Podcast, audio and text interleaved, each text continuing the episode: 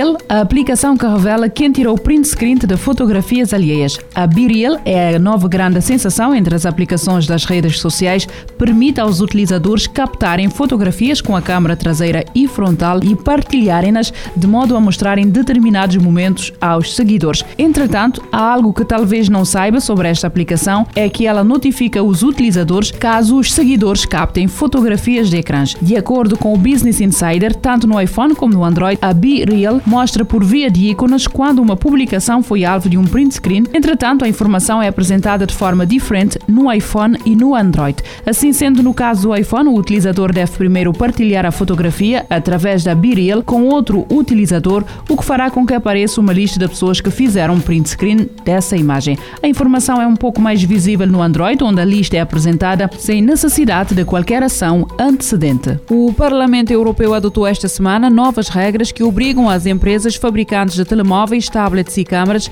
a adotarem um carregador universal dentro dos países da União Europeia. A partir do outono de 2024, o carregador escolhido será USB-C, que já está presente em grande parte dos telemóveis com sistema operativo Android.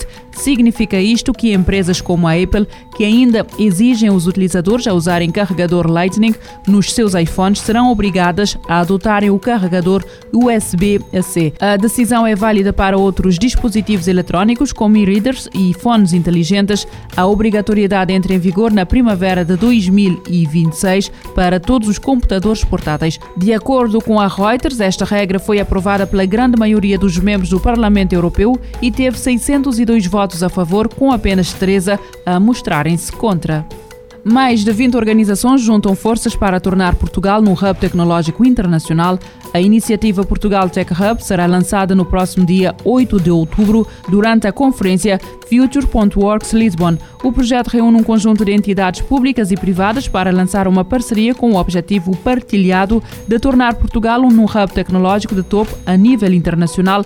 A informação é avançada por Pedro Moro, Chief Marketing Officer da Landing Point Job, em entrevista ao Sapotec. O Portugal Tech Hub estará disponível através do seu website, onde será possível consultar dados sobre a caracterização de Portugal a nível demográfico, geográfico, cultural, custo de vida e talento nacional. Em destaque estará também informações sobre o processo da constituição de uma empresa, apoios e incentivos a negócios, recrutamento, impostos, visas, entre outras questões consideradas relevantes. Há também espaço para o lançamento de um e-book gratuito terá o mesmo nome da iniciativa e que, de acordo com a organização, será um guia detalhado com todas as informações disponíveis no website. Quando é que deve carregar o telemóvel? Há dicas que deve seguir e o que deve evitar para prolongar a vida útil da bateria dos seus dispositivos eletrónicos. Há muitas teorias a respeito da bateria dos nossos dispositivos eletrónicos, enquanto alguns defendem que é importante nunca deixar o telemóvel ligado à tomada quando a bateria já está 100% carregada, outros defendem que o melhor mesmo é deixar a bateria ser completamente descarregada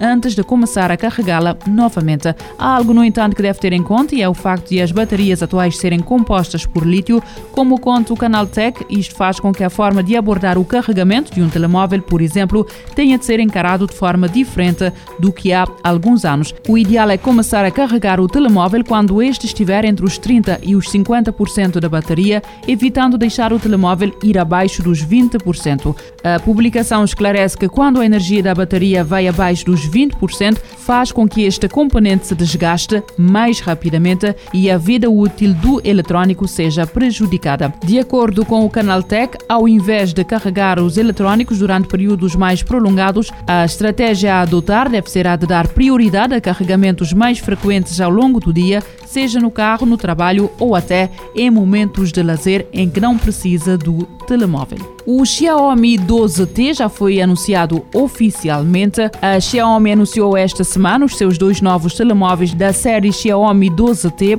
O grande destaque vai para o Xiaomi 12T Pro, um modelo que é o primeiro telemóvel da marca a contar com uma câmera equipada com sensor 200 megapixels. O Xiaomi 12T Pro conta com um ecrã AMOLED de 6.67 polegadas com resolução 2712 por 1220 e a taxa de atualização variável até 120 Hz, processador Snapdragon 8 Plus Gen 1, 12 GB de memória RAM, 256 GB de armazenamento interno, bateria de 5 mAh com carregamento rápido de 12 com carregamento rápido de 120 volts. A câmera é o principal destaque deste Xiaomi 12 Pro, além do sensor de 200 megapixels desenvolvido pela Samsung.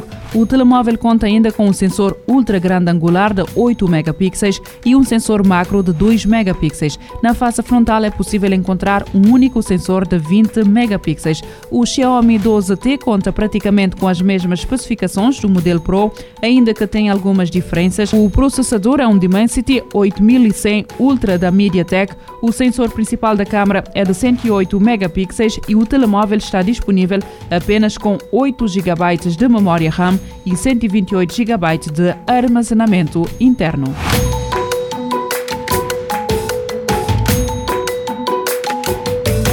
Futuro agora, com o apoio da Agência Reguladora Multissetorial da Economia. Este programa está disponível em formato podcast no Spotify e em radiomorabeza.cv.